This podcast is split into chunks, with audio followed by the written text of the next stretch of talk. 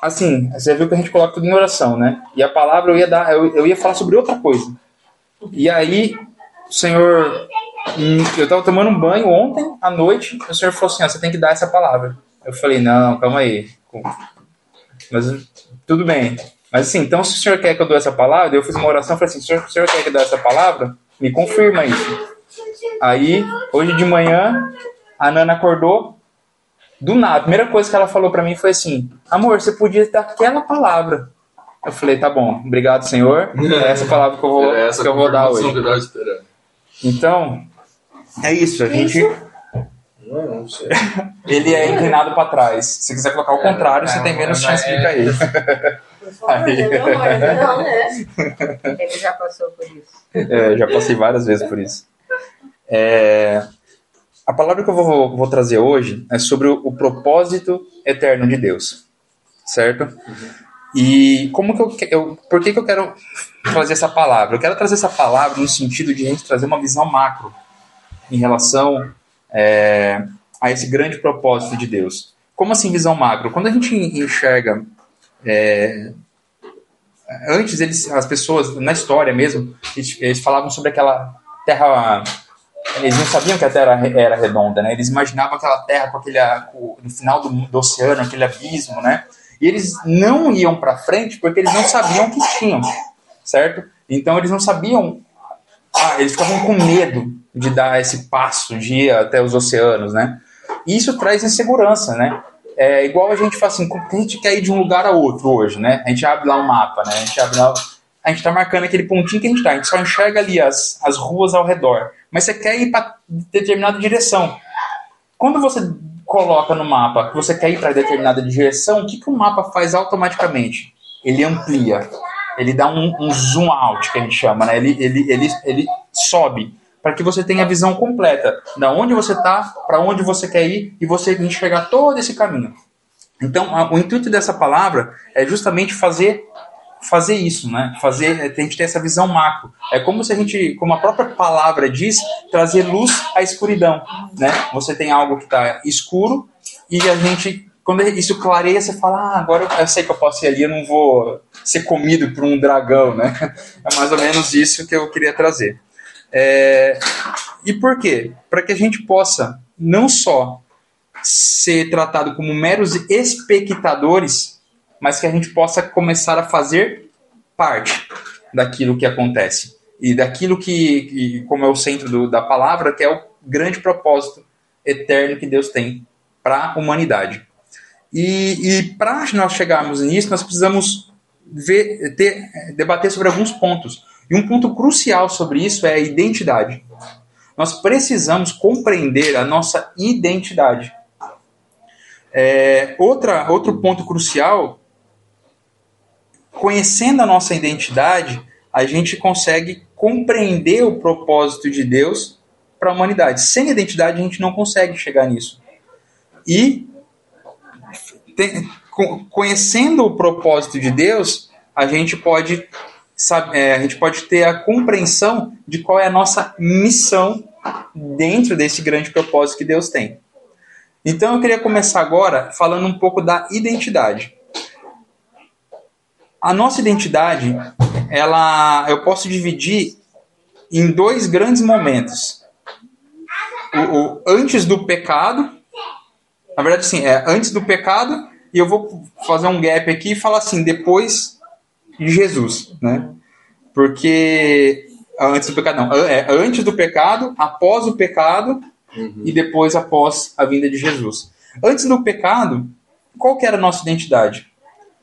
A nossa identidade, quando fala em Gênesis 1:26, é o seguinte: E disse Deus: Façamos o homem a nossa imagem conforme a nossa semelhança. O que, que isso quer dizer? Que nós fomos criados por Deus para sermos imagem e semelhança dele, certo? Essa é a nossa identidade antes do pecado. Essa é a nossa identidade original. Nós fomos criados para ter o quê? Intimidade com Deus. Nós fomos chamados, criados para serem seres imortais. E onde está escrito isso? Gênesis 3, 3 a 5. Mas do fruto da árvore que está no meio do jardim, disse Deus: Não comereis dele, nem nele tocareis, para que não morrais. Calma aí. Para que não morrais? Se você não tocasse no fruto, você não ia morrer.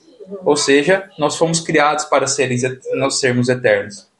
Assim como nosso Criador é eterno. Então a serpente disse à mulher: Certamente não morrereis. E aí veio o engano. E com esse engano entrou o pecado. E após o pecado, o que, que aconteceu? Nós fomos corrompidos, nós fomos descaracterizados pelo próprio pecado. Romanos 5,12 diz: Portanto, como por um homem entrou o pecado no mundo, e pelo pecado a morte, assim também a morte passou a todos os homens. Por isso que todos, todos pecaram pelo pecado de um único homem. E nós passamos a não ser mais seres imortais, nós passamos a ser seres mortais. Como assim? Em Gênesis 3,19, um pouquinho à frente daquilo que a gente leu, fala: No suor do teu rosto comerás o teu pão, e até que te, até que te tornes a terra, porque dela foste formado, porquanto és pó, e em pó te tornarás. A Bíblia está falando aqui sobre a morte. Então, nós voltamos, não, não que voltamos, nós passamos pelo pecado a, ser, a sermos seres mortais. E não só isso, porque antes, nós, lembra que eu comentei que nós tínhamos intimidade com Deus? Porque o, o homem ele tinha um livre acesso a Deus, ele tinha uma intimidade direta a Deus. E com a entrada do pecado passou o quê? Nós passamos a sermos estranhos a Deus. Nós passamos a ter vergonha da presença de Deus. Em Gênesis 3:8, um pouquinho à frente ainda, e ouvir uma voz do Senhor Deus que passeava no jardim pela, pela viração do dia, e esconderam-se Adão e sua mulher da presença do Senhor Deus, entre as árvores do jardim. Então, nós passamos a ser estranhos, nós passamos a ter vergonha da presença de Deus. Mas não só isso. Aconteceu algo pior do que somente termos vergonha da presença de Deus. Passamos a ser inimigos de Deus. Uhum. Em Romanos 5,10, a gente está escrito assim: Se quando éramos inimigos de Deus, fomos reconciliados com Ele mediante a morte de seu Filho Quanto mais agora, tendo sido reconciliados, seremos salvos por sua vida. E aqui é um ponto que muda tudo. Porque aqui Romano deixa muito claro pra gente. Não só vocês tiveram perderam a intimidade, como vocês se tornaram inimigo de Deus, porque vocês estavam fazendo agindo contra o próprio Deus. Mas Romanos traz que essa inimizade de Deus, ela foi é, nós saímos dessa inimizade de Deus para ser reconciliados mediante Jesus Cristo. A morte de Jesus Cristo. E agora eu entro no terceiro ponto, que é o que? Após Jesus. Então nós vimos antes do pecado, para que nós fomos verdadeiramente criados e como nós, era a nossa vida. Nós vimos após o pecado, e esse após o pecado é interessante, quando a gente vê assim, mas será que nós fomos criados para sermos seres mortais mesmo? Cientificamente, gente, eu sou. Vocês me conhecem, eu sou extremamente cientista. Se alguém fala alguma coisa, eu vou lá e começo a baixar paper para saber se aquilo é verdade ou não. É, historicamente falando, o homem já viveu, é, até onde nós temos relatos, o homem já viveu muito mais que vive hoje. Uhum. Nos tempos de Adão, é, antes dos tempos de Noé, o homem vivia aproximadamente mil anos. Essa era. Ou seja, Adão e Eva era eterno. A partir da entrada do pecado, eles começaram a viver mais ou menos mil anos. Só que Deus viu que mil anos, um homem na terra, ele fazia muita maldade, causava muito dano. E Deus, depois do dilúvio, diminuiu a idade da, da, da humanidade para mais ou menos 100 anos. E a gente está vendo que, mesmo assim, a maldade do ser humano continua sendo muito grande. E, e existem muitos relatos, né, se a gente for estudar teorias, evolução e criacionismo, que as duas são teorias, mas existem muitos relatos históricos de que isso realmente aconteceu. É, então, voltando onde nós estávamos, essa foi só uma pincelada. Após Jesus Cristo. O que, que aconteceu após Jesus Cristo? Qual é a nossa identidade após Jesus Cristo? Gente, nós fomos, assim como Romanos diz naquela que a gente acabou de ler, nós fomos reconciliados pela morte de Jesus Cristo. E o que quer dizer isso, né? Vamos, vamos pegar 2 Coríntios. Agora não tem como a gente deixar a palavra de Paulo ali, a carta aos Coríntios, de lado. 2 Coríntios 5, 17 a 18. Diz assim: Assim que, se alguém está em Cristo, nova criatura é. As coisas velhas, de tudo aquilo que a gente falou, coisas velhas, as coisas velhas já passaram. Eis que tudo se fez novo, e tudo isto provém de Deus, que nos reconciliou consigo mesmo por Jesus Cristo e nos deu o ministério da reconciliação além de reconciliados pela morte de Jesus Cristo, nós também tivemos a oportunidade de voltarmos a ser imitadores de Deus. A fim de a gente voltar a ser, recuperar aquilo que lá no início nós fomos criados para ser o quê? Imagem e semelhança de Deus. Só que essa imagem e essa semelhança de Deus, com o passar do tempo, ela ficou turva. E a gente não sabia mais o que é ser imagem e semelhança de Deus. Mas através da vida e exemplo da vida de Jesus, a gente conseguiu, nós, nós tivemos a, a oportunidade novamente de sermos imitadores de Deus. Através de quem? Através de Jesus.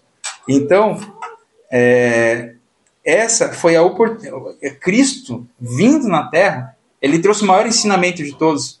Como diz um, um filósofo, um pensador alemão, chama Albert Schweitzer, a melhor maneira de ensinar. Ou melhor, calma aí. Agora eu esqueci a, a frase. Não, não. Não, o exemplo não é a melhor maneira de ensinar. É isso. É a única. Ah, tá. Complemento. É, é. Não, se- não esperou molhar o bico, né? Então, isso é verdade. E não foi à toa que Deus enviou seu filho.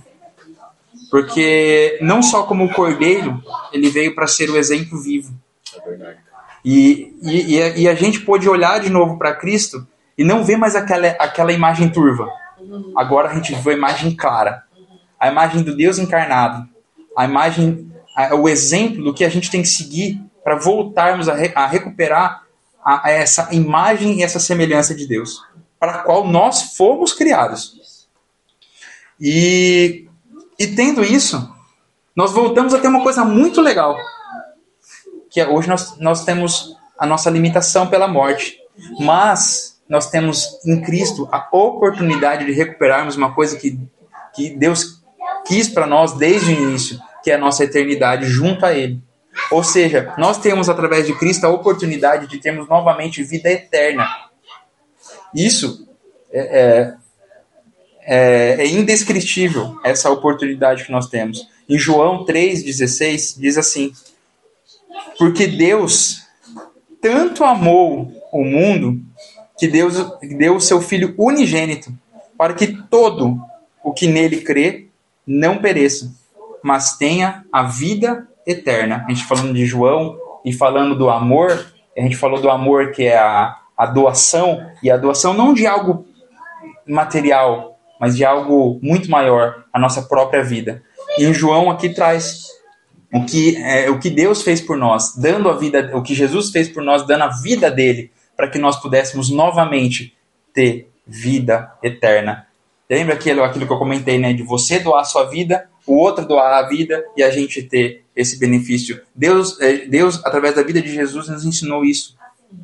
E, e Ele está dando o maior presente que a humanidade pode é, receber. Porque se a gente for ver, tudo que a humanidade tem feito hoje, a luta é contra é para é, ter um ano a mais de vida.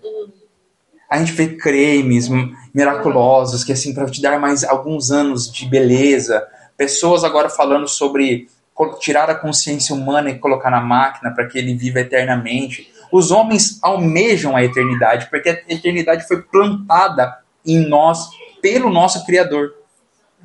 Mas a gente tem a verdadeira chance de ter essa eternidade, e não por nós, mas pelo sacrifício de Jesus. E, e não só isso. Falando identidade ainda, nós, nós somos chamados de filhos e verdadeiros herdeiros de Deus. Por quê? Porque nós fomos adotados mediante a fé que nós temos em Cristo Jesus. É... E não só isso. E ainda somos chamados a ser templo do Espírito Santo. Em 1 Coríntios 6,19 diz: Ou não sabeis que o vosso corpo é o templo do Espírito Santo, que habita em vós, proveniente de Deus, e que não sois de vós mesmos. Isso é importante a gente saber para que a gente tenha muito vivo em nós qual é a identidade, qual é a nossa verdadeira identidade, para aquilo que a gente foi criado. Eu, como criador, porque eu sou programador, então eu crio programas. Quando eu crio um programa, quando eu crio uma aplicação, eu crio ela com uma identidade, com um objetivo, certo? E não é diferente de nós. O nosso Criador nos criou com uma identidade e ele nos criou para um objetivo. O que a gente viu agora é sobre a identidade que, do, do nosso Criador para conosco. E vamos ver agora, então, se a gente for resumir isso, né? O, o que, que nós podemos pegar alguns pontos sobre a nossa identidade? Nós somos criados por Deus, o Criador de todas as coisas. Nós somos criados à imagem, nós fomos criados para sermos a imagem e semelhança de Deus. Nós somos criados, fomos criados para ser para sermos filhos de Deus. Nós somos criados para ser herdeiro de Deus, não só como filhos legítimos, herdeiros de Deus, e para sermos templo do próprio Espírito do Criador. Então, a nossa identidade, ao que o mundo, ao contrário do que o mundo tem colocado para gente, ela é muito maior. E a gente não pode esquecer isso, porque o que, que o diabo tenta fazer? Destruir a nossa identidade, para que a gente não saiba quem somos. E não sabendo quem somos, não sabemos também o que estamos fazendo aqui e quem dirá para onde vamos. Uhum. Então, nós temos que ter muito claro qual é a nossa identidade. Para quê? Para que a gente possa compreender o nosso lugar dentro do propósito que Deus tem para a humanidade. E ao contrário de que muitos pensam, Deus ele tem um propósito desde o início da criação. Ele tem um propósito para gente. Por isso que eu, eu, eu, o, o título dessa palavra eu comentei sobre o propósito eterno de Deus para a humanidade. Por que propósito eterno? Porque desde o início o propósito Deus já tinha um propósito e esse propósito ele continua sendo o mesmo até hoje e ele é imutável. Qual que é esse propósito? Logo após a criação do homem, lá antes do pecado, que eu estava falando da nossa criação, Deus já falou sobre uma grande família. Em Gênesis 1, 27, Deus fala o seguinte: E criou Deus o homem, a sua imagem, a imagem de Deus o criou. Homem e mulher os criou. E Deus os abençoou. E Deus lhes disse: Frutificai e multiplicai-vos, e enchei a terra. E sujeitai-a, e dominai sobre os peixes do mar e sobre as aves do céu, e sobre todo o animal que se move sobre a terra. Mas eu queria frisar num ponto importante aqui, que Deus fala: frutificai e multiplicai-vos e enchei a terra. Qual que era a vontade de Deus então? Porque ele fala que criou a gente para ser imagem e semelhança dele e ao mesmo tempo que nós frutificássemos e multiplicássemos para encher a terra. Deus está falando aqui uma coisa, ó. É, filho, né? Basicamente isso. Mas o que Deus estava falando aqui? Sobre uma grande família. Quando a gente fala de multiplicar, nós estamos falando familiar, isso não está errado. Mas uma família que fosse o quê? Não, não podemos perder a identidade. Qual a identidade? Ele fala nesse mesmo versículo: a imagem de Deus o criou. Nós fomos chamados para termos filhos à imagem e semelhança de Deus. Nós sermos e os nossos filhos também. E essa é a grande família que Deus sempre almejou. Esse sempre foi o grande propósito de Deus. E após Jesus Cristo? Será que essa essa identidade, essa, esse propósito mudou? Vamos ver em Romanos 8, 29. Porque os que Dantes conheceu, também os predestinou, para serem conforme a imagem de seu filho, a fim de que ele seja o primogênito entre muitos irmãos. Então, né, não tem Fica tranquilo, a gente sempre vai ter criança no meio da gente. O, então, lá em Romanos, ele, tá, ele continua falando a mesma coisa. Porque os que antes conheceu também os predestinou para serem conforme a sua imagem, a imagem de seu filho, a fim de que ele seja o primogênito entre o quê? Muitos irmãos. Muitos irmãos. Ele, tá, ele voltou a falar de família. Deus sempre Deus cria, cria a família em Gênesis, na criação. E ele, mesmo após Cristo, ele continua falando dessa família. E, e Cristo veio aqui para recuperar essa identidade. E ele para que ele fosse o primogênito dessa família de muitos irmãos, todos filhos do mesmo Deus. É, então, é claro que o grande propósito de Deus para a humanidade, seja no início ou no final, sempre foi ter um, uma grande família de muitos filhos semelhantes a Jesus Cristo. Esse sempre foi o propósito de Deus. Mas para a gente cumprir esse propósito de Deus, que para que esse propósito seja cumprido, nós precisamos compreender aquela identidade. Porque se nós não compreendermos a nossa identidade, nós não vamos ser chamados filhos de Deus e não vamos fazer parte dessa grande família. Mas Deus não deixou a gente a... solto no sentido de não, dar, não nos dar um caminho. Deus, ele bolou um projeto. Deus, como bom arquiteto e bom criador, ele bolou um projeto. E qual que é o projeto de Deus para a humanidade? O projeto de Deus para a humanidade foi um mistério que ficou oculto durante muito tempo. E ele só foi revelado. Então, assim, ele ficou, ele ficou oculto durante séculos, durante gerações. E ele só foi revelado aos seus santos por intermédio de Jesus Cristo.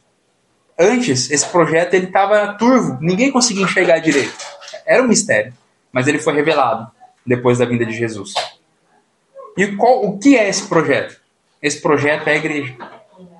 O grande projeto de Deus para essa esse grande para cumprir esse grande propósito é a igreja. E, e o que é a igreja? A igreja é o corpo de Cristo. Vamos ver lá em Colossenses? Colossenses 1.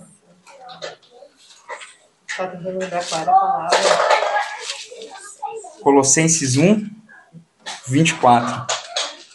Agora, minha, irmãos, me alegro em meus sofrimentos por vocês e completo no meu corpo o que resta das aflições de Cristo, em favor do seu corpo, que é a igreja. Quando está falando do seu corpo, está falando da, do, do, corpo de Cristo, que é a igreja. No Romanos 12, 4 a 5, fala assim também. Assim como cada um de nós tem um corpo com muitos membros, e esses membros não exercem todos a mesma função, assim também em Cristo, nós, que somos muitos, formamos um corpo. E cada membro está ligado a todos os outros membros. Então, é, o ensinamento aqui de, de Paulo, falando sobre, comparando a igreja sobre o grande corpo de Cristo, é, ele é muito lindo, porque a família é isso. A família é um grande corpo. E quantas igrejas existem? Se a igreja é um só corpo, não existe outra igreja a não ser uma só. É que a gente estava falando agora há pouco, né? Antes, sobre o papel da igreja na sociedade. Nós temos muitas denominações e muitas congregações, formas às vezes de se reunir. Mas a igreja de Cristo é uma só, porque o corpo de Cristo é um só. E, e, é, ela não tem divisão. Mas muito se confunde entre igreja e templo. E é uma coisa que a gente às vezes tem que tomar muito cuidado de falar. Ó, oh, vamos para a igreja, ou vamos até a igreja, ou a igreja de fulano, a igreja de ciclano. Não, a igreja é uma só.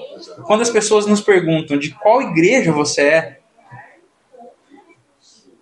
a nossa resposta tem que ser uma só: a igreja de Cristo. Porque não vai ser a igreja de, do, de Macedo, não vai ser a igreja. Do, não. A igreja de Fulano, a igreja de Ciclano, a igreja com nome tal. Não. A igreja de Cristo é uma só. E a igreja de Cristo. Não é de mais ninguém. É uma. E então a gente tem que ter muito bem essa separação do que é templo e do que é igreja. É errado se reunir no templo? Não. É, é, é, é, é certo se reunir só nas casas? Não. Mas uma compreensão nós temos que ter. Que o templo não é igreja. É. A igreja é o corpo. E o corpo é formado de pessoas. E a igreja é uma só. A igreja e é de uma pessoa só, é de Cristo. E, e, e, e tendo esse grande projeto, e, o que, e, tendo formado esse grande projeto, né, com esse grande projeto, nem todo todo grande projeto ele tem um objetivo. E não é diferente do, do projeto de Deus para a humanidade. O projeto de Deus para a humanidade, que é a igreja, ele também tem um, um objetivo. Ele também tem uma missão. Eu vou falar com missão aqui, porque no fundo é objetivo, mas vou colocar como missão para ficar é, mais a questão de você ir, né? Ela, e esse grande objetivo, ele não foi dado por Paulo, ele não foi dado por Moisés, ele não foi dado por Abraão, então ele não foi dado por profeta, por Isaías, ninguém. Ele foi esse objetivo, ele foi dado pelo próprio Senhor. Ele foi dado por, pelo, por Cristo. E quando que ele foi dado por Cristo? Gente, isso é muito importante. Porque esse objetivo, essa grande missão de Deus para a igreja, ele foi dado no último momento de Cristo aqui na Terra. Antes de ele subir aos céus. Porque Cristo, ele passou dando exemplo durante muito tempo. Mas, antes dele subir, as últimas palavras de Jesus nos deram, nos deram a sua missão nos deram a nossa missão, nos deram o objetivo que ele tinha com a igreja. Então, aquilo assim, no discurso, quem, quem dá discurso sabe que a última palavra tem que ser é, reta, porque ela é mais importante, é a que vai ficar. E Jesus Cristo, como o, o, o Senhor da palavra, o orador dos oradores, ele conhecia isso muito bem. E ele deixou em suas últimas palavras, a nossa missão aqui na Terra, a missão da igreja aqui na Terra. E onde está isso? Se a gente for ver, no fim, a gente pode pegar o Evangelho de Mateus e lá no final, as últimas palavras, as últimas, os últimos versículos do, do Evangelho de Mateus. Nós podemos pegar o Evangelho de Marcos, lá no final, as últimas palavras de Jesus no Evangelho de Marcos. E o que, que ele diz? Vou pegar aqui Mateus. Mateus 28, 18 e 19, lá no finalzinho. E chegando-se Jesus, falou-lhes, dizendo: É-me dado todo o poder no céu e na terra. Graças a Deus. Portanto, ide. Olha, olha a ordem. Portanto, a musiquinha com o do Benjamin. Ide, fazei discípulos de todas as nações, batizando-os em nome do Pai e do Filho e do Espírito Santo. Qual foi a ordem então? Para a gente ir por isso que a igreja é chamada igreja, porque ela deriva da palavra eclésia, que quer dizer chamados para fora, que é tirados do mundo. Fomos tirados para fora do mundo, para que nós pudéssemos ir fazer discípulos. E o que é fazer discípulos? Para nós fazermos discípulos, nós temos que ser discípulos. Então nós temos que ser discípulos de Cristo para podermos ir fazer discípulos de Cristo de todas as nações e batizando-os em nome do Pai, do Filho e do Espírito Santo. Jesus deixou uma ordem clara. E ele não usou, ah, vocês podem ir. Ele falou ide, imperativo. Fazei discípulos, batizando-os em nome, do Pai, do Filho e do Espírito Santo. Eu coloquei como missão porque aqui é uma ordem. É o general dos generais. É o rei dos reis dando uma ordem. Então, é, isso é muito forte. Então, nós temos que saber nossa identidade para que a gente possa compreender o propósito de Deus e saber que Deus deixou um projeto chamado igreja e que esse projeto ele tem um objetivo, ele tem uma missão e que nós fazemos parte dessa missão. Então, aquilo que eu falei no início, de que a gente tentar enxergar de cima, é para isso, para que isso tudo seja revelado para nós e nós não e nós passemos de meros espectadores para agentes, porque nós sabemos o que tem que ser feito, porque nos foi dada uma missão e nos foi revelado o mistério que é que era a igreja que esteve oculto por séculos. Mas quais são as principais estratégias do diabo? Bem, agora que a gente sabe isso, né? Porque quando está oculto, o diabo opera, mas a gente não vê. Mas agora não está mais oculto. Agora a gente consegue olhar esse mapa. E a gente consegue enxergar as ações do inimigo dentro desse mapa. E quais são as principais estratégias do diabo?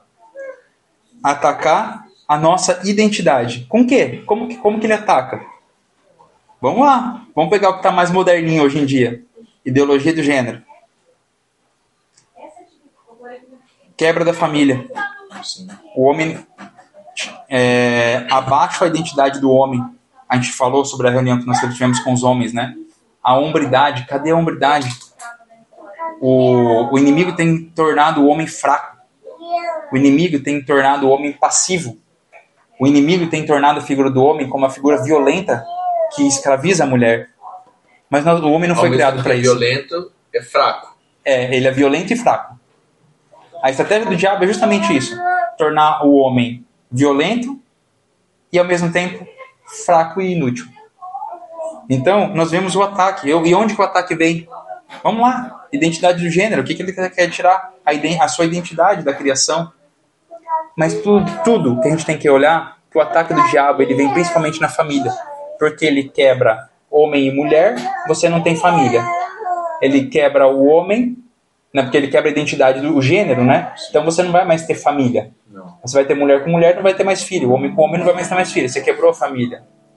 Você vai tirar o papel do homem perante a mulher e seus filhos. Você vai ter filhos baderneiros, mulheres que não são é, cuidadas, né? E você vai ter uma inversão total e você vai ter uma quebra da família, o que você, onde você vai chegar, casais que se divorciam, divórcio porque os papéis estão invertidos e filhos que vão crescer sem a sem referência, sem referência identidade de quem é o pai, de paternidade, mater, maternidade. Então assim, as principais estratégias do diabo têm sido atacar a identidade. É claro isso. Porque ataca a família. Atacando a família, ele, ele quebra o modelo que Deus criou pra gente, que é ser uma grande família de muitos filhos semelhantes a Jesus, onde o nosso pai é o Deus, é Deus. Então ele estraga a imagem do pai, ele estraga a imagem da família. Essa é a principal arma do inimigo. E é muito claro a gente ver isso hoje. E ele faz outra coisa. Ele nos faz pensar também que não há propósito. Que a gente está vivendo aqui só por acaso. Sabe como? Teoria da evolução. Vamos lá. O que é ensinado na escola? Apesar de ser teoria e não ser. É, é, é, teoria é basicamente hipótese porque ela não é comprovada. Apesar de ser teoria, ela é pregada na escola. Nós temos duas teorias vigentes sobre a criação do universo. E quando eu falo isso, eu não estou falando assim, não, mas a, o criacionismo é uma coisinha que não tem cientista por trás. Não. Ela só não é divulgada. Mas temos tantos cientistas mais sérios do que a gente imagina. E os mais sérios da humanidade falam sobre criacionismo. Só que não é divulgado. E o que é divulgado e o que é pregado nas escolas? Somente o evolucionismo.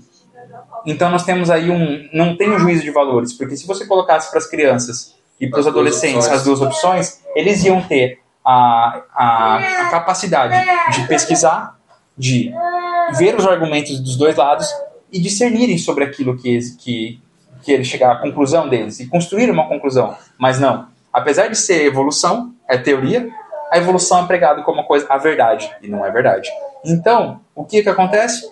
Você cria na- nas pessoas é, a falsa sensação de que não existe um propósito.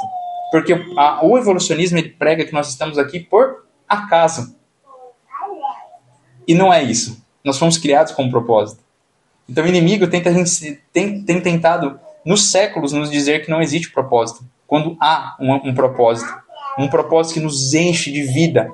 Um propósito que quando a gente traz uma, uma, uma vida que estava na escuridão e a gente traz essa vida para a luz, a nossa alma, o nosso espírito, ele engrandece. O espírito de Deus se alegra com isso. Existe um propósito.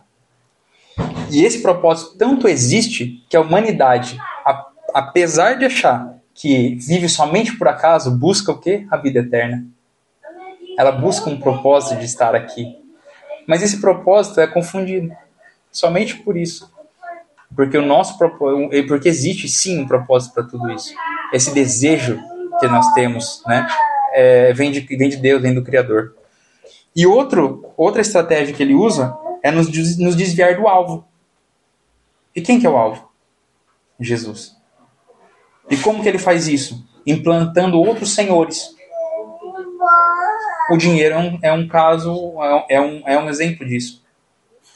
O poder, mediante os governos, gover é, você almejar um cargo de poder, é, é você tirar o alvo de Cristo. Você almejar o dinheiro a todo custo, é você tirar o foco de Cristo. Então, nós temos muitos falsos alvos, mas nós temos um verdadeiro. E se a gente precisa, e se a gente tá com o arco e a flecha na mão, a gente precisa mirar para o alvo verdadeiro, não para os alvos falsos. Por isso que a Bíblia fala pra gente que não teríamos outros senhores, mas um só, um só Senhor. E é isso. Essa é a palavra que eu queria trazer para vocês. Talvez a gente faça um- fazer um exercício de fixação aqui. Nossa identidade. Somos criados por Deus, a sua imagem e semelhança. E mediante Jesus Cristo, somos adotados como filhos e herdeiros de Deus. Essa é a nossa identidade. E qual é o nosso propósito? Qual é o propósito de Deus para a humanidade? Ter uma grande família de muitos filhos semelhantes a Jesus Cristo.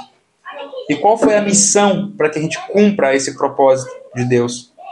Ir e fazer discípulos, ensinando-os a guardar todas as coisas que Jesus nos tem ordenado. Amém.